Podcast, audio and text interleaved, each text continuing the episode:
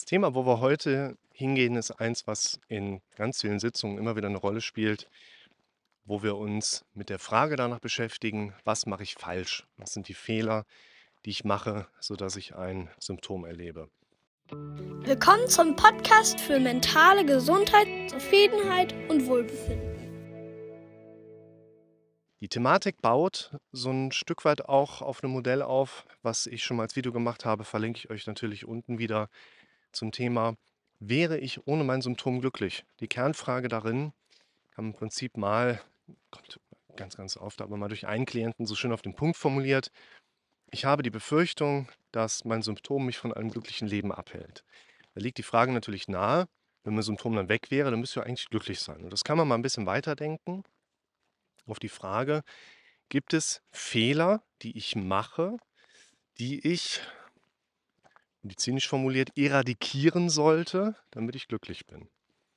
Und ich finde, das ist eine ganz interessante Frage, die sollten wir mal zusammen weiterdenken. Worum geht's?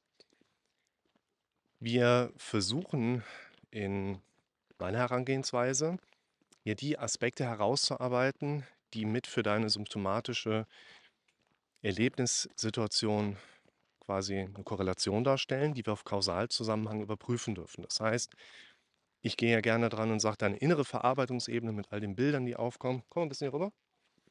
Und vor allen Dingen auch den auditiven Präsenzmechanismen, auch gesehen, so.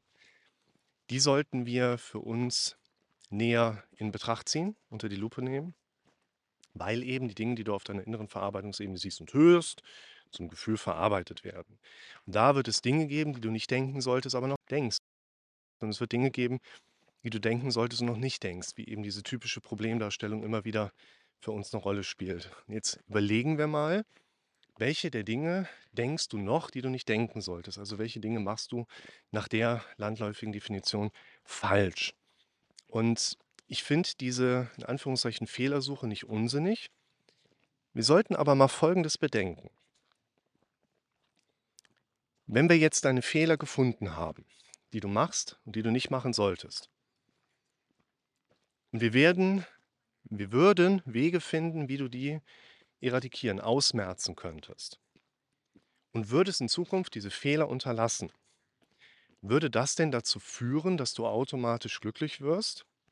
Weil die Kernüberlegung dahinter wäre ja, dass der Mensch autonom zum Glück strebt, solange er nur keinen Fehler macht.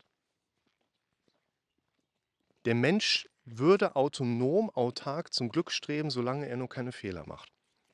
Jetzt pass auf. Jetzt guckst du mal aus dem Fenster und guckst dir mal andere Menschen an. Spinnweben. Und wenn wir uns die Menschen da draußen in Welt anschauen, dann würde ich sagen, nein, Menschen so wie Menschen miteinander umgehen, so wie Menschen zu sich selber sind. Menschen streben nicht autonom zum Glück, solange sie noch keine Fehler machen. Das halte ich für Quatsch. Menschen streben zum isolierten situativen Überleben, zum Zweifel auf Kosten anderer, aber Menschen streben nicht automatisch zum Glück. Deshalb sollten wir nicht auf die Suche nach den Fehlern gehen, die wir in Zukunft vermeiden sollten. Wir sollten auf die Suche nach den Dingen gehen, die wir in dem Sinne richtig machen können und in dem Zusammenhang in der Lage sind, uns strategisch auf lange Sicht glücklich und zufrieden zu machen.